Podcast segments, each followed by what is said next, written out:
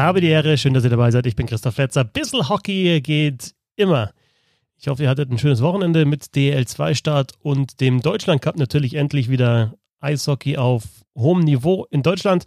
Und ja, für letzten Mittwoch war der Fragen-Podcast schon angekündigt, zwischenzeitlich ein bisschen ähm, bisschen, bisschen Lockdown gemacht. Also ähm, mit Günther ja gesprochen, mit Bernd und jetzt äh, übers Wochenende noch ja, mir die letzten Infos eingeholt für diesen Fragen-Podcast, weil ich schon sagen muss, dass eure Fragen teilweise in die Tiefe gehen und äh, ja, so wischiwaschi will ich die natürlich auch nicht beantworten. Also wenn die Fragen in die Tiefe gehen, dann sollen auch die Antworten einigermaßen in die Tiefe gehen. Also der dritte Fragen-Podcast. Ihr könnt mir ja monatlich Fragen stellen auf Twitter entweder oder auf äh, Instagram und ich beantworte sie dann hier oder versuche sie zu beantworten. Und wie immer, bevor es losgeht, der Hinweis auf steady.de slash bisselhockey oder auf paypal.me slash support bisselhockey, die zwei Möglichkeiten, dieses Projekt Bisselhockey zu unterstützen. Als erstes ein Nachtrag zur letzten Ausgabe, also zum letzten Fragen-Podcast. Da gab es ja die Frage von Hockey Tammo, wer könnte der nächste deutsche Topcoach werden? Und ich habe tatsächlich Frank Fischöder unterschlagen. Danke für die Anmerkung an Jens. Er hat mir geschrieben auf Twitter, stimmt, er hat geschrieben, da hast du doch tatsächlich Nürnbergs Coach Frank Fischöder unterschlagen. Noch dazu kein ehemaliger Profi. Schäm dich, Smiley. Ja, ich schäme mich auch. Also, das liegt daran, dass ich den einfach bis jetzt noch nicht so wirklich auf dem Schirm habe, weil er eben halt auch noch keinen DL-Coach, äh, DL-Spiel gecoacht hat. Aber sicher, das äh, könnte natürlich einer werden, der der auch sich einen Namen macht als, als deutscher Trainer. Äh, zweite, dritte, vierte Liga gespielt. Also immer die Frage, was, was, was bezeichnet man als Profi-Eishockey, aber natürlich nicht die höchste Liga gespielt und zuletzt bei den Jungadlern äh, erst die Schüler und dann die DNL-Mannschaft trainiert. Jetzt also in der neuen Saison, die dann hoffentlich im Dezember startet, Trainer der Nürnberg Ice Tigers, Frank Fischöder. Ähm, und wenn wir nochmal zum Deutschland Cup kurz schauen, Klar, da hat jetzt Thomas Popisch, den habe ich ja angesprochen, auch in der letzten äh, Fragen-Episode, das deutsche Team gecoacht. Auch Steffen Ziesche war da mit dabei.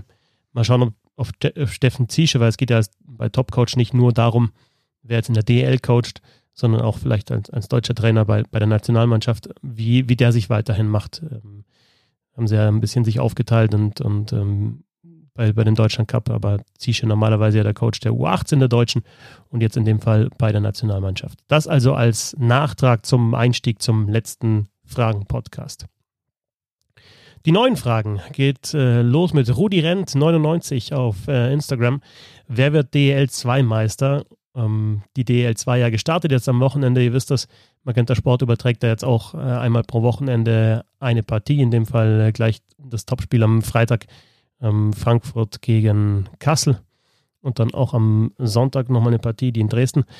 Ähm, ich muss dazu sagen, dass ich die DL2 wirklich in den vergangenen Jahren nicht besonders intensiv verfolgt habe. Ich äh, habe ab und zu mal in Highlights reingeschaut. Ich kenne natürlich die Tabellenstände. Ich weiß, welche Mannschaften sich Hoffnungen machen auf den Aufstieg, welche da vorne mitspielen werden. Ich kenne die Kader und kenne natürlich auch teilweise die Spieler, weil das schon sehr, sehr auffällig ist, wie viele ehemalige DL-Profis jetzt halt in der DL2 spielen. Also gerade bei den Spitzenteams kannst du da fünf, sechs, sieben Namen nennen, die vor nicht allzu langer Zeit tatsächlich noch in der DL waren. Ähm, ich glaube, es sind immer die gleichen Namen, ne? Frankfurt, Kassel, Dresden. Ich bin sehr gespannt, welche Mannschaft, äh, welche Rolle äh, Tölt spielen wird. Die ist jetzt auch eine Mannschaft, die ich von hier vielleicht dann auch mal ab und zu im Stadion verfolgen kann. Äh, die Tölzer Löwen, die ja unter anderem äh, Reek Gardner äh, geholt haben, der zwar jetzt erstmal ausfällt, aber ja, bester Scorer von der Düsseldorfer AG, jetzt in der DL2 nicht so schlecht wahrscheinlich der Transfer. Aber ja, für mich ist also in den letzten Jahren immer wieder, denke ich, wenn, wenn mich jemand fragt, wer glaubst du, wer könnte da auch mal aufsteigen, dann ist für mich immer die erste Antwort Frankfurt einfach, ne? weil das schon seit Jahren bei denen klar ist, die wollen hoch auf jeden Fall. Die haben auch einen guten Kader, die spielen um die Meisterschaft mit. Die haben auch die Infrastruktur und deswegen würde ich jetzt, wenn ich einen Namen nennen sollte, würde ich in dem Fall halt sagen, die Frankfurt, äh, die Löwen Frankfurt. Ihr wisst es ja, 2020, 2021 gibt es keinen Absteiger aus der DL. Also das heißt, äh, keine der 14 Mannschaften, die aktuell in der DL sind, kann absteigen. Und der DL2-Meister, die Regel ist folgendermaßen, muss mindestens 26 Hauptrundenspiele bestritten haben und mindestens sechs Playoff-Siege haben, inklusive einer Finalserie. Das ist jetzt die Regel, um aufzusteigen. Also wenn es jetzt eine verkürzte Saison gibt oder die Playoffs ausfallen oder es nur wenige Playoff-Spiele gibt, dann geht das nicht mehr im Aufstieg. Also 26 Hauptrundenspiele mindestens und dann sechs Playoff-Siege, nicht Spiele, sechs Playoff-Siege inklusive einer Finalserie. Und dann könnte es natürlich sein, dass dann 21, 22, 15 Mannschaften in der DEL spielen und dann möglicherweise, wenn dann 21, 22 es wieder einen Aufsteiger gibt aus der DL2, also eine Mannschaft ähm, vorne ist, die aufstiegsberechtigt ist, Meister wird, die mal aufstiegsberechtigt ist, könnte es sein, dass dann zwei absteigen aus der DL, damit dann ja, wieder 14 Mannschaften in der Liga sind. Aber möglicherweise in einer Übergangssaison eben 15 Teams in der DL. Und Frankfurt ist mein Favorit. Alexander auf äh, Twitter. Man liest, dass jeder Club außer München die Corona-Hilfe beantragt hat. Wurden die Hürden gelockert? Am Anfang hat sich fast jeder beklagt, dass es fast unmöglich sei, an die 800.000 zu kommen. Es gibt diesen, dieses Corona-Hilfspaket Sport. Ähm, eigentlich war die Frist bis 31. Oktober, jetzt ist die bis 22. November verlängert worden. Ähm, Hintergrund ist, dass der Bund dafür äh, deutsche Profiklubs im Eishockey natürlich, im Handball, im Basketball, auch im Volleyball, äh, dritte Fußballliga, einen Fonds eingerichtet hat mit 200 Millionen Euro und ähm, man kann eben im Höchstfall 800.000 Euro bekommen aus diesem Fonds als Ausgleich für entgangene Zuschauereinnahmen. Am Anfang war diese Formulierung drin und ich habe jetzt keine andere Information, äh, dass sie, da, ich habe jetzt nicht die Information, dass sie rausgenommen wurde.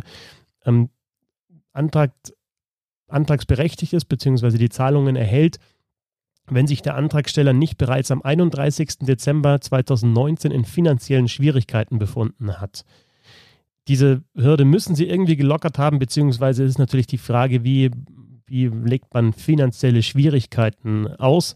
Also sprich, wenn du ja Ende Dezember 2019 verschuldet warst, dann kriegst du die, die Hilfe nicht. Das ist jetzt natürlich die, die harte Auslegung dieser Formulierung.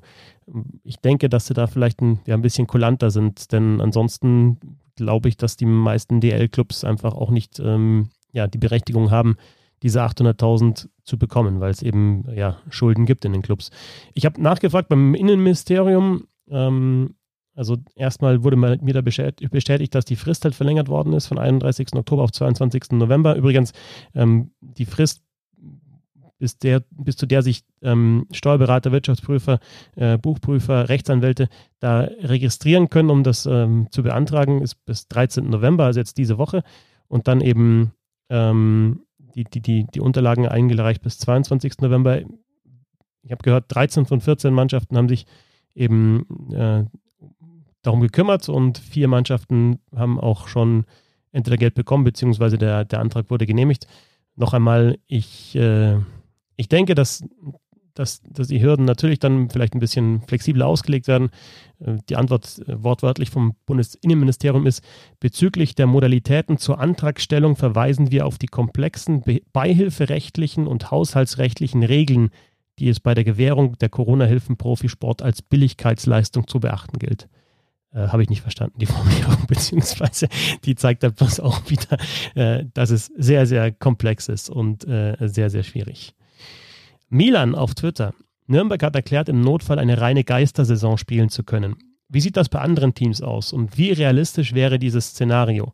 Gegebenenfalls in Kombination mit einem veränderten Übertragungsmodell bei Magenta Sport wie in der Eishockey News angeregt.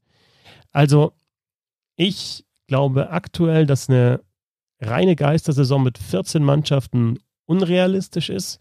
Ich glaube auch nicht, dass sich groß was am Übertragungsmodell ändern wird, denn es gibt ja Magenta Sport Abonnenten, die ja schon, schon länger dafür zahlen und auch weiterhin dafür zahlen, dass sie eben das Eishockey, die Eishockeyspiele bekommen. Und ähm, wenn man jetzt sagt, man, man zahlt vielleicht für ein Spiel dann mehr und dieses Geld kommt dann wieder den Vereinen zugute, äh, weiß ich nicht, ob man dann den Mittler Magenta Sport bzw. Telekom braucht oder ob es nicht ja sinnvoller wäre, so, so ein Modell eben ähm, zu verwenden, wie es die Kölner Haie tun, mit ihren äh, immer Wigger-Tickets. Das läuft ja wirklich sehr erfolgreich. Also ich glaube nicht, dass da jetzt unbedingt ein, ein Fernsehsender ähm, dazwischen geschaltet werden muss, sondern klar kann man sagen, man verkauft jetzt virtuelle äh, Tickets und, und ähm, ihr hofft dann auf Spenden der Fans. Aber nochmal, reine Geistersaison, mh, hm, ich bin zuversichtlich tatsächlich, dass es in der zweiten Dezemberhälfte losgeht. Wir wissen ja dann ab äh, am 19. November soll ja die endgültige Entscheidung dann fallen. Also fallen wird sie wahrscheinlich schon vorher, aber am 19. November wird es bekannt dann wohl, äh, welche Mannschaften teilnehmen an einer Saison, wie die dann abläuft, wie der Modus ist. Und ich glaube tatsächlich, dass sich die Mannschaften erst einmal auf eine Geistersaison einstellen müssen und das dann auch entsprechend kalkulieren müssen. Kann natürlich auch sein, dass es dann im Laufe der Saison wieder zu Zuschauereinnahmen kommt, wenn wieder Zuschauer ins Stadion dürfen. Ähm, also eine komplette Geistersaison bis, bis dann April, Mai ohne Zuschauer, ja, ist für mich auch weiterhin irgendwie nicht vorstellbar. Ähm, ich glaube auch nicht, dass alle 14 Mannschaften jetzt eine DEL-Saison spielen werden. Wir haben ja jetzt die acht Mannschaften, die am Magenta Sport Cup teilnehmen. Ich glaube, dass die dann auch ähm, ja, eine Saison spielen wollen. Und ähm, dann kommen denke ich, noch die Kölner Haie dazu. Und Nürnberg hat jetzt auch gesagt, dass sie eben diese Geistersaison durchstehen würden finanziell. Also dann hätten wir schon zehn Mannschaften. Ja, dann bleiben noch Ingolstadt, Straubing, Augsburg und Iserlohn. Und da weiß ich ehrlich gesagt nicht, ob, ähm, ob die Interesse haben oder ob das gehen wird oder ob die mit dabei sind. Aber ich bin optimistisch, dass ab der zweiten Dezemberhälfte ja in der DL wieder gespielt wird und ja, es geht ja jetzt dann auch schon in dieser Woche los mit dem Magenta Sport Cup und da auch fast jeden Tag Eishockey bis in den Dezember rein. Und wenn es dann tatsächlich am 18. Dezember oder irgendwann 2. Dezemberhälfte losgehen sollte mit der neuen Saison, dann wäre das ja auch jetzt ein wirklich ein guter Auftakt und dann hätte man ab Mitte November ähm, möglicherweise tatsächlich bis April, Mai wieder einigermaßen normales Eishockey. Oliver und Alex jeweils auf Twitter, die Fragen fasse ich mal zusammen. Äh, Oliver, haben es die Clubs verpasst, sich gesund zu schrumpfen bzw. umzustrukturieren? Trotz totaler Krise wurden weiter fleißig Ausländer verpflichtet, zuletzt Krefeld, die zwangsläufig deutlich mehr kosten wie ein junger Spieler, ein junger deutscher Spieler. Äh, junger Spieler hat er geschrieben. Diesen müsste man aber entwickeln und aufbauen. Und äh, Alex daran anknüpfend hat bei der Liga und den Clubs durch Covid ein Umdenken stattgefunden, weg von, den, äh, von dem 9000-Punkte-Plan oder den 9000-Punkte-Regeln, eventuell kleinere Hallen zu lassen, ähm, weil kleine Hallen weniger kosten bei ähm, wiederholtem Zuschauerausschluss, äh, weniger Kontingentspieler, mehr U23-Spieler, besseres Etat-Management. Ich hoffe es, dass dieses Umdenken stattgefunden hat und man sich natürlich jetzt, glaube ich, in dieser Phase auch Gedanken gemacht hat, wie viel kann ich tatsächlich ausgeben fürs Eishockey, ähm, wenn ich eh schon nicht das einnehme, was ich ausgebe. Und wenn mir dann auch noch eben durch so eine Krise dann Einnahmen einfach verloren gehen. Ich sage es ja eigentlich schon seit Jahren, dass ich in der Richtung was ändern müsste, ähm, dass tatsächlich mehr Platz gemacht werden müsste für, für junge deutsche Spieler und ähm, die, die Kontingentstellen zurückgefahren werden sollten. Auch die, ja, die Möglichkeit, einfach dann Spieler einzudeutschen und dann einfach ein, wirklich einfach einen Kanadier mit deutschem Pass halt dann auf, auf, einer, auf einer Stelle zu haben, die auch ein, ein junger deutscher Spieler besetzen könnte. Ähm, ob das auch passieren wird, weiß ich nicht. Bin da jetzt in den letzten Jahren auch ein bisschen realistischer geworden. Ob, ob, ob, ob jetzt die, die Clubs durch diese Krise sagen, okay, wir müssen das jetzt komplett ändern, ähm, weiß ich auch nicht, mir fehlt immer noch so dieses eine Team, das sagt, okay, wir machen es jetzt anders. Wir haben als Alleinstellungsmerkmal, wir setzen voll auf die jungen deutschen Spieler. Möglicherweise erreichen wir dadurch nicht die Playoffs, aber wir schaffen eine Identität in unserem Club. Wir holen vielleicht auch Spieler aus der Region. Wir bilden diese Spieler selber aus. Natürlich immer schwierig, ne? Also für die DL auszubilden ist, ist wirklich, ist, ist natürlich schwierig, weil du normalerweise das Niveau nicht hast in der Jugend. Aber das, das fehlt mir tatsächlich noch als, als äh, ja, halt einfach als Konzept. Und mal schauen, welche Mannschaft als erste da in die Richtung gehen wird. Klar, natürlich hat München die, die Akademie und natürlich hat Mannheim den Nachwuchs und natürlich kommen da ab und zu Spieler dann auch in die Mannschaft. Aber selbst da muss man wirklich sagen, meine jetzt bei, bei München zum Beispiel, auch wenn wir in der vergangenen Saison viele junge Spieler da gesehen haben, die eben durch die Red Bull äh, Academy gekommen sind, wenn da alle fit sind, dann spielen die Jungen halt auch wieder nicht. Ne? Du kannst dann natürlich den Kader auffüllen, wenn mal Spieler verletzt ausfallen und hast dann erstaunlich wenig Leistungsabfall. Und die Spieler zeigen dann auch, dass sie mithalten können, vielleicht auch mit einem erfahrenen Spieler an, an ihrer Seite.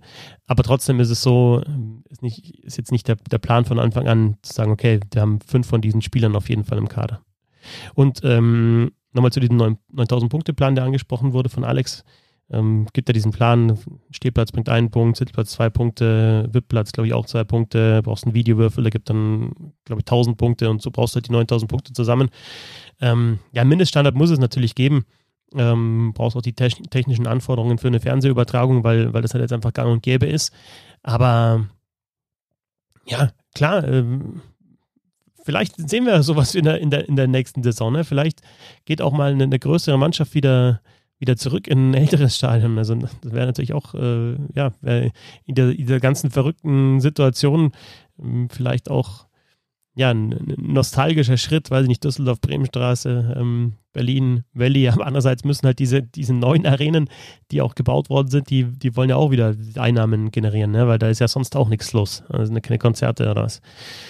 Insofern schwierig. Also gerade jetzt so beim, bei der Größe des Stadions, weiß jetzt nicht, ob man da in erster Linie spart. Ich glaube, dass es eher halt darum geht, ähm, ja, die Kosten für den Kader schon zurückzufahren, sich auch mal zu überlegen, welche Gehälter man zahlt, ob das auch gerechtfertigt ist, diese Gehälter zu zahlen. Ähm, und ja, mehr junge Spieler, auf jeden Fall. Also dann auch vielleicht jetzt in der Saison mal eine vierte Reihe, die halt einfach aus, aus Spielern aus dem eigenen Nachwuchs äh, besteht. Und wenn es jede Mannschaft von den 10 bis 14 hat, die da teilnimmt äh, an der Saison, dann gleicht sich das ja auch wieder einigermaßen aus. Insofern, warum nicht? Masse auf Twitter. Was sagst du zum Wechsel von Dominik Kahun nach Edmonton? Worauf ist es zurückzuführen, dass es für Kahun mittlerweile der vierte Club sein wird? Ähm, also am Anfang ja ähm, äh, Chicago, dann Pittsburgh, dann kurz äh, Buffalo und jetzt eben die Edmonton Oilers. Ähm, liegt es am sportlichen Ertrag, Geldverhältnis? Ähm, daran kann sie eigentlich nicht liegen, sagt Massa. Und das finde ich natürlich auch. Ich habe ja über Kauen schon mal gesprochen. 975.000, ein Jahr. Äh, das ist auf jeden Fall ein Vertrag, mit dem du eigentlich nichts falsch machen kannst, ne? weil du weißt, du kriegst einen Spieler, der, der schon scoren kann, der ja in seiner bisherigen Zeit in der NHL schon auch gezeigt hat, dass er ja, Middle Six, sage ich mal, spielen kann. Ähm, vielleicht sogar in Richtung äh, Top Six, je nachdem, äh, wo er halt passt mit, mit, mit seinen Fähigkeiten, wo er seine Rolle spielen kann. Und ähm, ja, dazu spielt er jetzt auch beim Magenta Sport Cup ja wieder für München und ähm, hat dann jetzt auch Spielpraxis im, im Dezember. Und ich bin da schon sehr, sehr gespannt, ähm, was da passieren wird in Edmonton, ob der dann tatsächlich auch, wie schon besprochen hier im Podcast, in einer Reihe mit Leon Dreiseitel spielt, wie in der Jugend in Mannheim. Ähm, das, das kann auf jeden Fall ein Stil werden. Und warum es jetzt schon die vierte, die vierte Station ist, kann ich auch nicht so richtig erklären. Muss halt dann immer schauen, welchen Bedarf hat dann das Team jeweils. Ähm, ist es vielleicht dann teilweise auch ein, ein Salary Dump, ist es in dem Fall aber nicht, aber vielleicht haben sie irgendwie auf einer anderen Position Bedarf und deswegen äh, gibt es den Trade. Er ist jetzt natürlich kein NHL-Superstar. Das heißt, es ist dann in, in Trades natürlich ein Spieler, wo man sagen kann, hey, da, da, kriegt ihr was zum anderen Team und wir wollen dann aber auch irgendwas zurückhaben, was wir brauchen.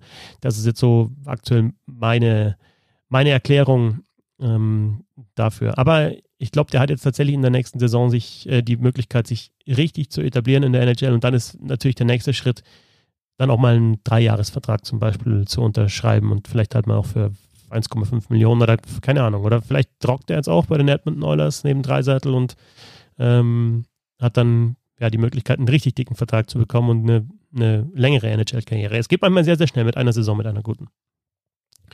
Eishockeynerds.de auf Twitter. Wann würdest du jemanden als NHL-Star bzw. Spieler mit NHL-Erfahrung bezeichnen? Ich habe nämlich mitunter den Eindruck, dass ausländische Spieler mit einer Handvoll NHL-Spielen gerne als wirklich NHL-erfahren verkauft werden. Ähm, das ist halt so eine Sache. Ne? Wer also wer in der DL ein Star ist, aus der NHL kommt und in der DL ein Starspieler ist, muss noch lange nicht in der NHL ein Star gewesen sein. Also schaut euch Steve Reinbrecht an. Ja, der hat zwar einen Stanley Cup gewonnen, aber in der Mannschaft bei den Colorado Avalanche damals, wo auf der Position, die er dann in der DL gespielt hat, nämlich Center, ähm, ja, Joe Sakic und Peter Forsberg ge gespielt haben zu der Zeit. Also da war der halt einfach ein Rollenspieler in der NHL, hat diese Rolle gut ausgeführt und hat dann natürlich in der, NHL, in der DL ähm, eine ganz andere Rolle gehabt. War halt dann Nummer 1 Center und, und, und Scoring Champion und äh, co-genialer Partner von äh, Patrick Reimer. Insofern kann man das nicht immer groß ja, vergleichen. Star in der einen Liga oder Mitläufer in der einen Liga, Mitläufer ist zu negativ, Rollenspieler in der einen Liga und Topstar in der anderen, Spieler, in der anderen Liga. Äh, Matt Stagen, über 1000 NHL-Spiele, aber auch eher Roleplayer, vor allem zum Ende seiner Karriere in der NHL, absoluter ja, Führungsspieler und mit die meiste Eiszeit dann in München, als er, als er da war. Andrew Desjardins in Mannheim, äh, Stanley Cup gewonnen ähm, mit den Chicago Blackhawks. Äh, da aber halt wirklich vierte Reihe und Penalty Killer.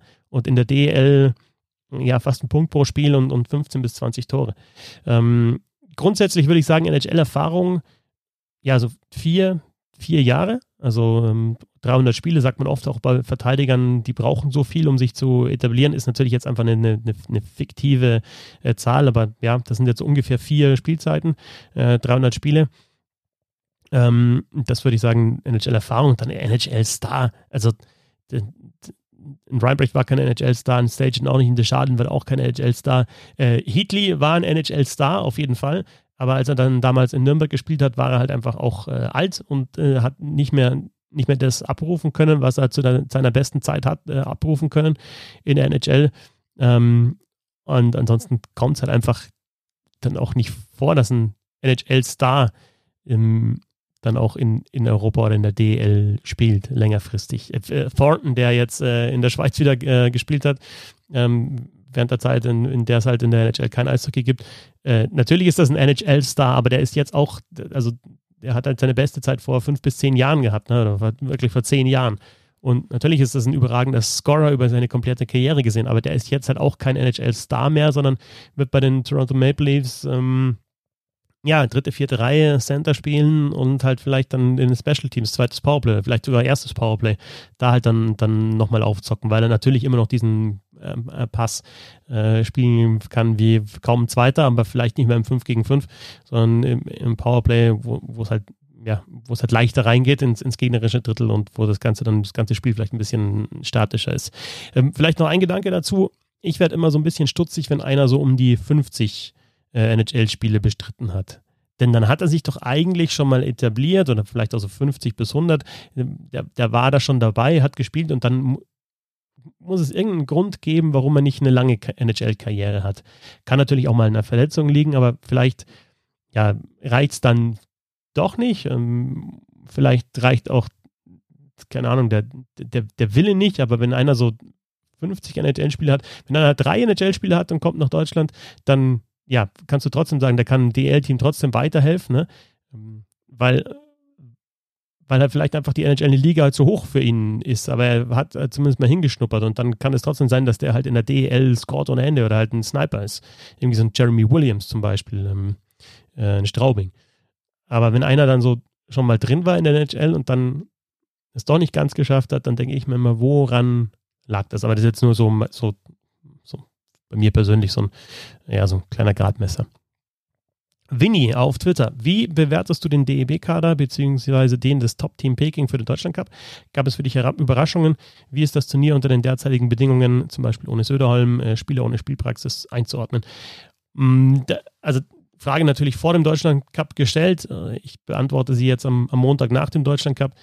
Mm, also man muss einfach sagen, dass es so diesen einen Kader der deutschen Nationalmannschaft, das habe ich auch mit Bernd besprochen im, im Podcast vor dem Wochenende, gar nicht gibt, sondern einfach ein Spielerpool, aus dem halt dann der Bundestrainer für ein Turnier, für eben auch so einen Deutschland Cup eine Mannschaft zusammenstellt. Er spricht ja selber von, jetzt Bernd gesagt, sechs bis sieben Sturmreihen, die er zur Verfügung hat, Söderholm, und 14 Verteidiger. Ja, und dann musst du halt auswählen und klar kannst du ja mal sagen, okay, den lasse ich jetzt mal daheim oder es sagt vielleicht einer ab und dann teste ich mal einen anderen.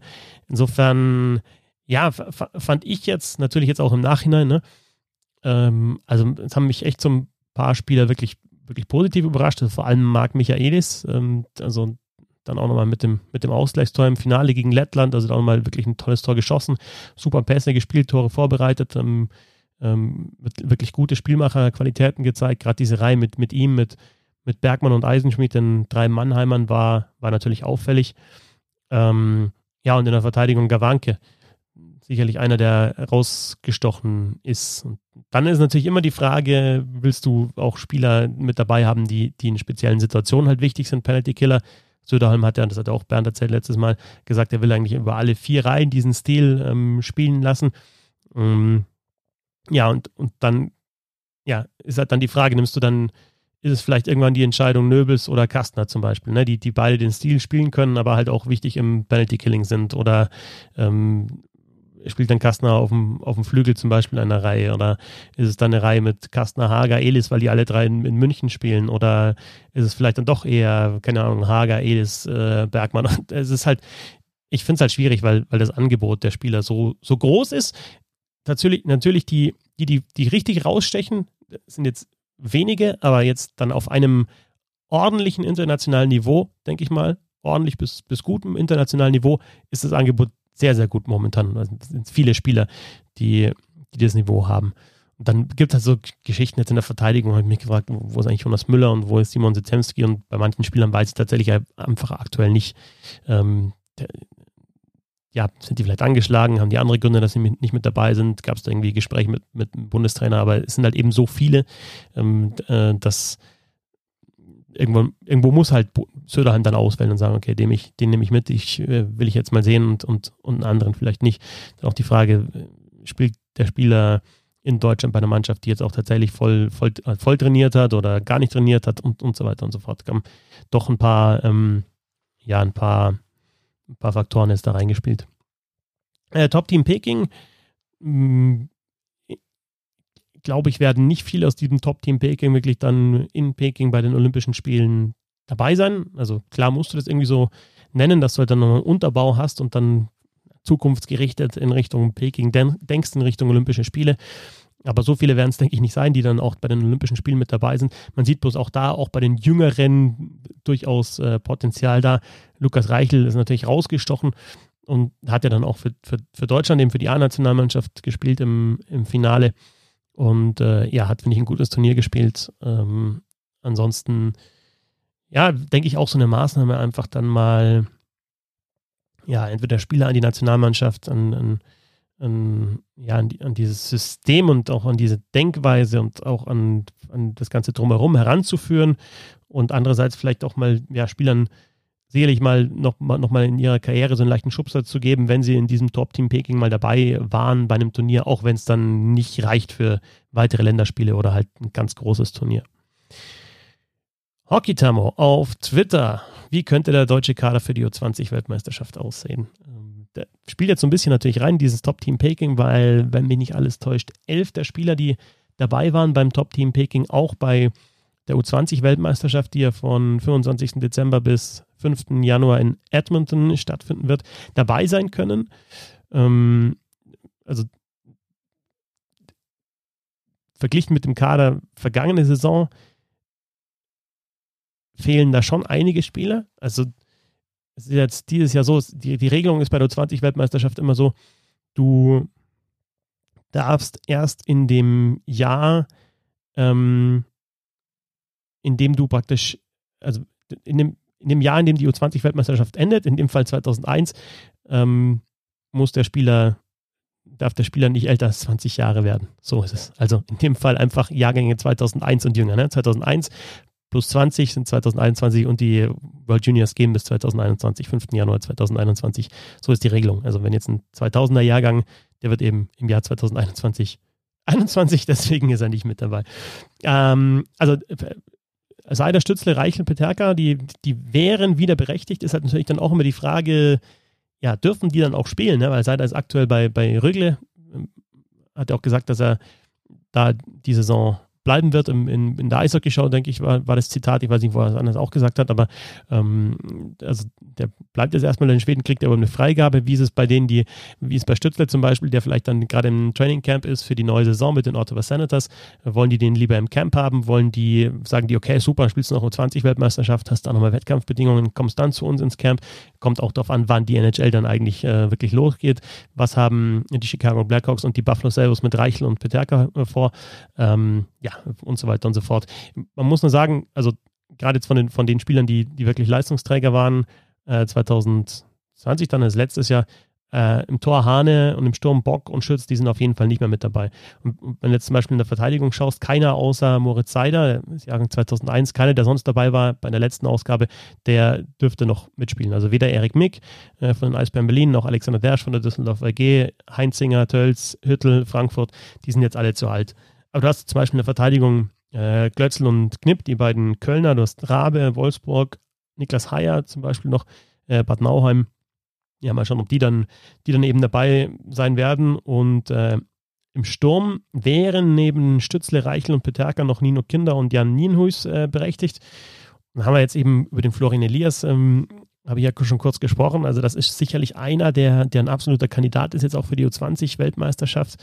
Äh, dann noch so so ein paar Münchner, die letzte Saison auch schon mal DL gespielt haben. Äh, Philipp Vareika zum Beispiel, ähm, aktuell in Salzburg. Ähm, 1920 erste DL-Spiele für München gemacht.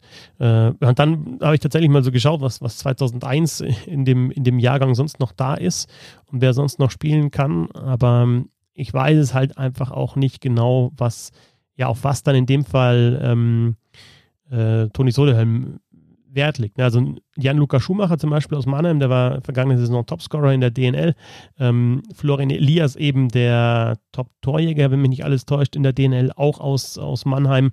Und ähm, ja, ein, ein, paar interessante Namen da auf jeden Fall in der DNL, ein paar interessante Namen von der vergangenen Saison. Und ich kann mir eben auch vorstellen, dass, dass halt auch die äh, die Jungs aus der DL2 sicherlich einen Vorteil haben, weil die dann halt eben schon über einen Monat Saison haben und ganz gut im Saft sind und äh, vielleicht dann auch damit dabei sein werden. Äh, vielleicht noch kurz aufs Tor geschaut. Ähm, äh, Antitschka ist berechtigt, war ja ein Jahr in Finnland, Luko Raumer, jetzt wieder bei den Eisbären Berlin. Ähm, Arno Tiefensee ist so ein Name, den ich ganz interessant finde. Ähm, Mannheim in der Organisation zumindest oder bald Oberliga für die Heilbronner äh, Falken. Äh, äh Christoph Kollatz, äh, Jugend in Rosenheim gespielt, mittlerweile äh, in der Red Bull Hockey Academy. Ja, und ähm, trotzdem kann ich, kann ich nicht sagen, nach welchen Kriterien die Spieler ausgewählt werden und wie der Kader dann ganz genau aussehen wird. Äh, nur noch einmal, er wird anders aussehen als 2020, als sich Deutschland ja den Klassenerhalt gesichert hat. Deutschland spielt in der Gruppe mit Kanada, mit Finnland und äh, mit der Slowakei und der Schweiz. Ähm, man muss äh, unter die ersten vier kommen, um ins Viertelfinale zu kommen. Ich habe tatsächlich auch schon ähm, ja, Prognosen gesehen von Kollegen aus Nordamerika, die sagen, Deutschland hat echt eine Chance, hinter Kanada und Finnland auf dem dritten Platz zu landen und dann halt Viertelfinale zu spielen. Ähm, habe auch gehört, dass der Schweizer Nachwuchs aktuell dieser Jahrgang nicht so besonders ist. Also vielleicht tatsächlich Deutschland vor der Schweiz und vor der Slowakei auch noch. Ähm, genau, ähm, wenn man sich den Kader von Kanada anschaut, zum Beispiel, ist natürlich schon Wahnsinn. Äh, wenn ich das richtig in Erinnerung habe, die haben jetzt im Camp irgendwie 28 First-Round-Picks. Ähm, Nummer 1 Center wäre aktuell Kirby Duck, der mit den Chicago Blackhawks äh, ja letztes Jahr schon Playoffs gespielt hat in der NHL. Also tatsächlich einfach nochmal ganz andere, andere Kaliber und wahrscheinlich dann auch wieder der Favorit, die kanadische U20. 25. Januar bis 5. Äh, 25. Dezember bis 5. Januar in Edmonton die U20-Weltmeisterschaft. Natürlich auch da wieder äh, Covid-bedingt, erst Tests in Deutschland, dann mit einem Charterflug nach Kanada, dann dort wieder getestet in die Bubble und dann geht's los ähm, für Deutschland mit Testspielen gegen Österreich am 21. Dezember und Tschechien am 23. Dezember und dann Gruppenphase Finnland 25. Dezember, Kanada 26. Dezember und dann noch am 28. und am 30. gegen die Slowakei und gegen die Schweiz. Und Hockey haben wir natürlich noch mit der zweiten Frage. Ähm, ja, auch Wahnsinn. Nur eine Frage, letztes Mal war es vier, also da habe ich schon mindestens zwei erwartet. Gibt es im deutschsprachigen Raum Skills- und Fitnesstrainer, wie in Nordamerika zum Beispiel Adam Oates, Jari Bierski, äh, beides Skills-Trainer, oder Gary Roberts und Matt Nickel, beides Fitnesstrainer? Ja, ähm, das gibt es. Also Mannschaften haben natürlich ihre äh, Skills- und äh, Fitnesstrainer. Das ist mittlerweile, ja, ich würde fast sagen, gang und gäbe, ähnlich wie halt der, der Torwarttrainer. Also es ist nicht nur so, dass, dass du halt einen Fitnesscoach hast, sondern du hast mittlerweile auch so, ja, so, ich, hast dann Player Development oder, oder eben Skills-Trainer. Ich weiß zum Beispiel auch aus München, dass die, äh, der Ex-Co-Trainer äh, von, von den Münchnern, äh, Matt McIlvain, der mittlerweile Head Coach in Salzburg ist, ähm, der ähm, hat auch mit, mit den Spielern äh, immer wieder an der Schlittschuhtechnik gearbeitet. Also da war hat ein bisschen Skating-Coach dann auch für sie. Also selbst das äh, wird dann teilweise gemacht. Natürlich jetzt nicht als, als reiner Skating-Coach, sondern ja, macht das eben auch und, äh, und coacht die Spieler dann. Der große Unterschied ist natürlich zu Nordamerika, dass es ja keine, keine unabhängigen Skills- und Fitness-Coaches sind, sondern die Vereine haben die halt angestellt. Und in Nordamerika, gerade die, die äh, Tam uns angesprochen hat, also ähm, Oates, Birsky und ähm, sehr prominent ja auch noch Daryl Belfry. Ich jetzt auch kürzlich in, in den, den 360 ähm, äh, Podcast gehört mit Craig Custons, da war Daryl Belfry äh, zu Gast und auch die Fitnesstrainer, die sind ja, die nehmen ja Spieler von verschiedenen Vereinen zusammen und ähm, entweder arbeiten dann an der Fitness oder eben an den, an den Skills, an der Technik. Und das ist mir jetzt in Deutschland so nicht bekannt, dass es eben einen, einen Techniktrainer gibt, der sagt, okay, pass auf, wir machen jetzt ein Camp und äh, ihr kommt alle zusammen und, und halt wirklich, und das kommen dann die Top-Spieler der Liga.